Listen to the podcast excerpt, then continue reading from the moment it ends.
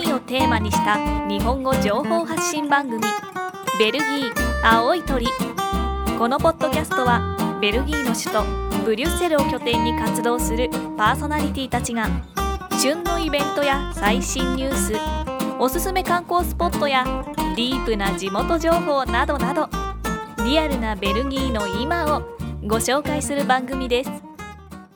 青い鳥ポッドキャスト9回目をお届けします。はい。よ今回もよろしくお願いしろましくす。お願いします。えー今回のテーマは、はい。フリッツ。おお、ガラッと変わりましたね。はい。はい。フリッツマヨネーズがベルギー流と題してはい。お届けしたいと思います。 えー前回ね、政治の話を熱く語ったんで、はい。今回は、あの、柔らかいフリッツの話をしようかなと思いまなす。るほど。。はい。 はい。由美子さん、あの、フリッツって食べますか食べます。あ、食べるんですか私好きです。え、だってほら、ダンスしてるから、関係ないです。えあー関係あるのかもしれないけど、私は関係な、関係ない。美味しいものが食べたい。そうなんですかはい。なんかフリッツ食べないイメージありますけど。好きです。そうなんですね。はい。だって美味しいっていうか、ね、気軽に手に入るので、はい。食べちゃいますし、あと、ね、レストラン行った時の付け合わせとかに、フリッツ出てくると、そのソースと絡まってうまかったりとか、そのもちろん、その例のマヨネーズはい。あ、そつうでけすねて。食べたりします。ちょっとマヨ マヨネーズが、マヨがデフォって いう、マヨネーズがはい基本だよっていうちょっとお話をまずしたいなと思うんですけども、はい。あの、ベルギーって、その、まあ、フライドポテトってね、日本では多分言うと思うんですけど、はい。その、揚げたポテトにマヨネーズをつけるのが主流、主流ですよね。はい。あと結構マヨネーズとケチャップ両方頼む人とかも私の知り合いにはいます。あ、いますはい。それで自分でぐるぐるって混ぜてこうつけて食べた え、り。それ何人ですかベルギー人ですけど。えはい。あ、 そうですかはい。でもマヨネーズは絶対、絶対じゃないですけど、あーかなりの確率でマヨネーズは絶対取ります。じゃあ、なんていうんですかそれ、オーロラわソースってかうんですないけど、頼むときにマヨネーズとケチャップくれ、みたいな。はあ、すごいですね。はい。する人いますね。でも日本人で多分、あの、マヨネーズつけて食べる人っていなくないですか日本で。なんか最近ほら、こうね、ベルギーの文化もいろいろ日あはいはい本はいに行き始めてるんで、それもね、うんきっと好きな人もいらっしゃるし、あとマヨラーの方は絶対マヨネーズなんだと思うんですけど、そうですね。私ちっちゃい時お塩とか、あなるほど。ケチャップだけみたいなイメーッジはありました。ケチャップですよね、普通ね。はいあの、私は結構初めてにベルギーに来て、はいマヨネーズで食べるんだよって聞いた時に、はい結構ね、違和感ありましたよ。はい、ありました。すごい違和感あった。でも食べてみてどうでしたうまいってなりう まん、し最初、2回目ぐらい から、た。2回目ぐらい から。最初はね、なんでこれを、なんだ、マヨネーズで食べるんだと思あって。で、2回目、3回目って食べてくると、あ、これもまああるのかな、ぐらいになって、ーはい。今ではもう絶対マヨネーズですね。マヨネーズ。私もマヨネーズ。あと、いベルギーのマヨネーズなんかちょっとクリーミーというか、日本のいわゆるあのちょっ、と違うかも。ね、あの、よく売られてるのとはうんまたちょっと味が違う。酸味が酸味です少かね。ななめかなわかんないけど、なんか違うような気がして、るほど。フリッツには。はあの、マヨネーズがいいなって思います。あの、ベルギーで売ってるマヨネーズがいいなって思います。なるほど。はい。だからフリッツの注文の仕方についてはいお話ししたいなと思うんですけど、はあの、どうやって注文するかっていうのを、はい。はい。あ、私がであすどどかっちが説明しますいや、我も々もうね、うじゃあ私フリッツ屋さんということで、はい、どうぞいらっしゃいませ。あ、そ んな。あ、こんにちは。はいえっ、と、ご注文は、えーフリッツお願いします。あいよ、あの、大きさは、えー小さいの、S、S で小さいの。はっいて。言ってもでかいんですよね。うんまあね。うん。結構しっかりがっつりはい。きますよね、割と。そうですそねんな感じし大ませんきいのって、結構一人だと無理じゃないですか、食べるの。大きいの私一回も頼んだことない。あ本当です か。なんか友達と一緒にも大きいのひみんなでつついて食べようっていうのはじあゃあり今ま日すけど。三人なんで、大きいの1個でみ一た個いお願な。いします。はいと。りあえず。まあ大食いの方はね、もしかしたらパッていけちゃうのかもしれないんですけど。お店、お店屋さんごあ、すいません、ごめんさ なさい。 はい。はい。じゃあ何えっ、と、ソースは何にしますかあ、そうですね。じゃあ今日は侍で、はいよという感じですね。うんこんなお店お店屋さんいないと思うんですけど。 はい。はい。あのーまあ、いろんなソースがあるというはい。マヨネーズ以外にもね、はいいろいろありますね。まあ、マヨネーズじゃなければ、アンダルーズが多いのかな。うん。アンダルーズっていうね、はい。ちょっと何か。ピンクっぽい色じゃないですけど、なんかちょっと。うーんあれ何が入っってるんでしょう私よく頼む割には知らないんですけど。なんかトマトっぽいものが入ってますよね。なのかなうん。なんかそんなのありますね。で、辛いソース、まあ、ちょっとスパイシーなソースがいいとなれば、侍とかピリピリとか、はい。あのあたりですね。侍って最初に聞いた時はあって思いませんでしたはあって思いましたよ。で私もフリッツのお兄さんに聞いたらなんでお前が知らないんだって言われて いやいやいや、うん日本にはないって言ってフリッツ屋さんに行って、はい僕がいると、はい侍率高まりますね。えどういうことですかなんかみんなが僕を見て、俺侍みたいな。 ええ本当ですかはいはい、あれ。で冗も、談うん。ね美味しいですよね辛いの美が味しいで好すねきな人は絶対トライしてもらいたいそうですね。辛い。はいうん。ピリピリも、どっちが辛いかってちょっと、なんかピリピリのピ方リがピリの方辛が辛いイい。メージはあるけどあんまりちょっとちゃんと比べたことない今度食べますはい。食べて比べますでも、ベルギー人ってあんまりその辛いものを得意としていないので、はいあの、そこまでは辛くないですよね。激辛とかそういうのでは全くないですね日本の何か激辛グルメみたいな、そこまでの辛ああさーものう、そんなもん全然はい、そこまでではないので、なんかマスタードとか、なんかわさびがちょっとあったマヨネーズ的な、爽やかなはい辛み程度そなうですね感じな気がします。はい。で、あの、フリッツのはい。料理の仕方なんですけども、はいベルギーでは二度揚げが鉄則とされております。はい。はい。で、えーまあ一説には、まあ一つのレシピですけども、はい。 130度、140度ぐらいで、6分間まず揚げる。はい。油で揚げる。はい。で、引き上げた状態で、10分間休憩させる。休ませる。休ませる。はい。もう一度、170度の、まあ少し高温ですね。はい。で、2分間、じゅわっと。おおー。で、その2回揚げることによって、中はホクホクホク、外外ははカリッと。なるとは言われておりますあ。ね。はい。で、食、食物油以外に牛脂が使われることもあるそうです。へえ、なるほど。はい。で、えー面白いのが、ユネスコの世界遺産、文化遺産に登録したいとほいうムーブメントがありまして、う。はい。そういう協会もあるらしいですね。なるほど。そうですよね。一応ベルギーが発祥と言われている、そうなんですね。じゃないですかええ諸説いろいろあるとは思うんですけど。あじゃあ、その話なんですけども、あ、はい。実はそのフリッツの起源がはいベルギーにあるとはい。主張し主張している人たちがいるんですね。はい。割と結構ベルギー人全員いませんそうですね。まあ、たくさん食べられてるっていうのもあるんだと思うんですけども、はい。一応、あの、証拠となる文献があるらしいです。はあ。でこれはですね、ナミュール、アルデンヌ、ディナンの住民らは、ムーズ川で雑魚、あの、まあ、小さな魚ですね、はい雑魚を釣って栄養の足しにするために、それをあげて食べる習慣がある。はい。特に貧しい者たちだ。ほう。しかし、川の表面が凍ってしまい、釣りが困難になると、その住民たちは、ジャガイモを小魚の形に切りぬ切り抜いて、は同じように油で揚げると。あ。ほう。私が覚えている限り、この習慣は100年以上も前に遡る。ほう。で、これはでも100年以上前に遡るって書いてありますが、いつ頃の文章これはですねなんか1781年の日付がついていたと。ほう。っはい。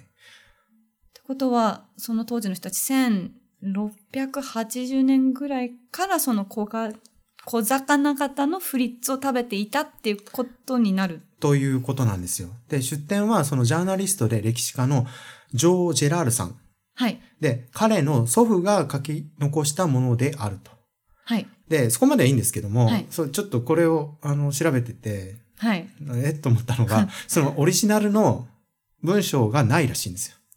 おう。だかなら、るほど。ジョー・ジェラールさんがお、おじいさんがこんなことを書いてたよっていう文章はあるんですけども、実際に書いたものはないと。その、それはななくなってしまったと。なるほど。でどう、どうですかね。そうだ明らかな証拠となるのかというちょっかとは厳しいちょっとわからないけどでもなんでしょうそのね違う言い方でフリッツってフレンチフライって言われるじゃないですうんかうんそれの出所って一体何なんですかこれは、あの、第一次世界大戦中にですね、はいあの、アメリカ軍の兵士が、はいこうベルギーに上陸したんですね。はいで、えーそこに、まあ、フリッツを出したんですよ。あお食事でうん。はいで、なんでそれを出したかっていうと、イギリス兵士が、フィッシュチップスが大好きなん で、はいはい。あの、まあ、アメリカ人も好きだろうと。は英語喋るし。い なるほどって思ったらしいんですよ。はいそれで、フリッツを出したと。はいで、そのアメリカ人の兵隊たちは、まあ、あの、まあ、ベルギー行って、で、そこがベルギーっていうよりは、あ、ここみんなフランス語喋ってるところだよね、みたいな。なるほど。あ、じゃあフランスかなみたいなフ。ランスかなと。じゃあフフフレンチフレディかみたいうな、ん、だからフランス語を喋る人はみんなこれを食べてるんだとなるほど。思ったんじゃないかと。なるほど。で、これはフレンチポテトだと。はい。うんあ、じゃあまあそういう、まあ思い込みというか勘違いから生まれた言葉なのじゃないかみたいな。ということだですねと。思うんですけどね。まそうあ、それで、まあ、フレンチフライが定着してしまいましたという説がある。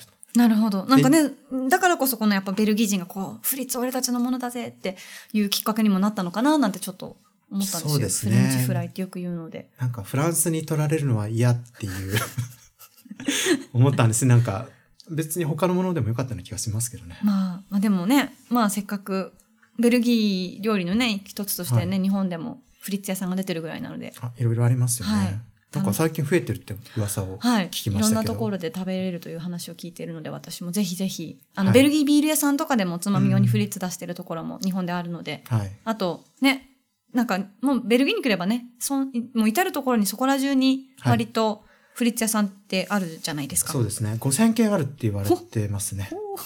ありますねはい。はいで、あともう一つちょっとお話ししたいのが、はいアクリルアミド事件。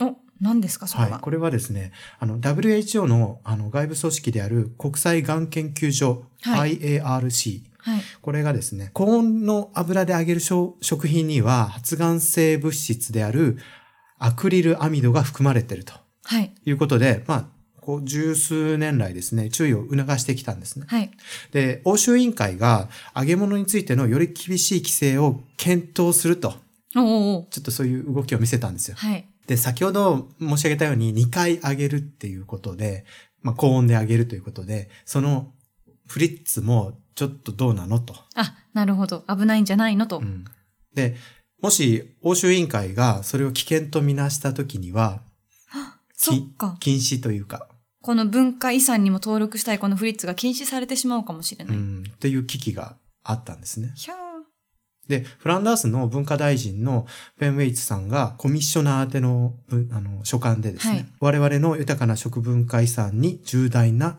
影響を及ぼ及ぼしかねない。はい。ということで、慎重の、慎重な対応をしてくださいねっていうメッセージを発しましたと。それでなんとか禁止を免れましたという話なんです。なるほど。まあ確かにね、その、なんでしょう、国際がん研究機関が、まあ注意を促すぐらいに、やっぱりね、はあの、発がん性物質がたくさんあるのであれば、まあ、たくさん毎日こう山のように食べるのは避けた方がいいのかなと思いつつも、やっぱね、こう食文化の、やっぱ醍醐味の一つでもあるので、ベルギー料理の。そうですそうね。ですね。なるべくこう、ね、禁止とかっていうようにならないといいなとは思います。本当に慎重な対応で。はい。私もよく食べるので、食べられなくなったらちょっと寂しいので。はい。はい。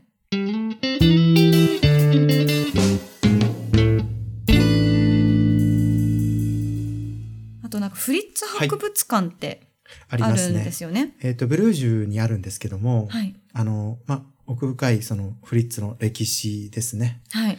まあ、過去、現在、未来ほうほう。はい。 それを見つめるひとときをおもお求めの方は、フリット博物館、フリフリットミュージアムというのが、フラーミングストラート33番地にありますので、は行いっ。てみてはどうでしょうか。はい。 すごいですよね。フリッツの博物館っていうのすごいですね。すごいですね。ポテトと油の博物館ってことですもんね。日本だと何ですかお米博物館とかそういう感じですかね。ですね。きっといろんな、あのね、日本にもいろんな種類のポテトありますけど、こっちはもいやっぱたくさんね、スーパーでも見かけるので、そういうものかあら、そうですよね。歴史から、いろんな歴,、うん、歴史もあるし、種類も多いしだ。からお米の中、秋田小町から何からこう並べて、炊き方と そうですね固め、柔らかめとか、どこの水を使うといいとか、きっとそういう感じでフリッツも いろいろうんですよね説明されてたりとか。だから食文化の中でのその重要な位置を占めてるっていうと日本のお米になるんですかね、うん本当にねそうですね。はいはい。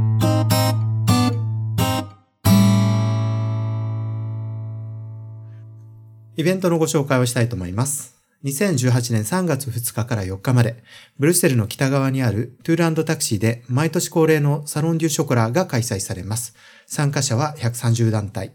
8000平方メートルの大きな会場でチョコレートの祭典が開かれます。今回のテーマは、チョコレートとカカオの大冒険。えー恒例となっているチョコレートのファッションショーも毎日午後5時に開催されます。ぜひ足を運んでみてください。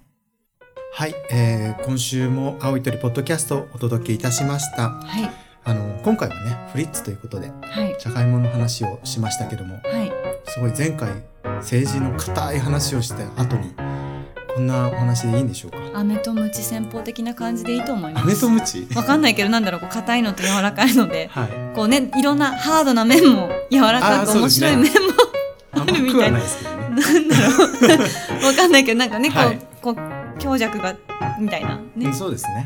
まあ、ねまあ、そういうスタイルでいきますかね。そうあの、はいはい伝えたいものを編集長がはお届けしたいものを届けるという、い。そうですね。まあ、いろんな政治の、視うん、点からの、は政治の話とか、食べ物の話とか、い、いろいろベルギーにまつわる面白いことであったり、はい、ね、いろんなことを届けられたらと、は思います。い、あ、えー番組はですねリスナーの皆さんからあのご意見ご感想ご批判など批判もですか批判もですあの応募しておりますのでぜひあのこちらあの青い鳥の方にメールをいただければと思います、はいえー青い鳥のサイトの方は www.aoitori.pe です、えー旬の情報をお伝えしたいと思いますのでぜひサイトの方にもお越しくださいでははまた来週はいい、来週皆さんお会いしましょうはいさようならさようなら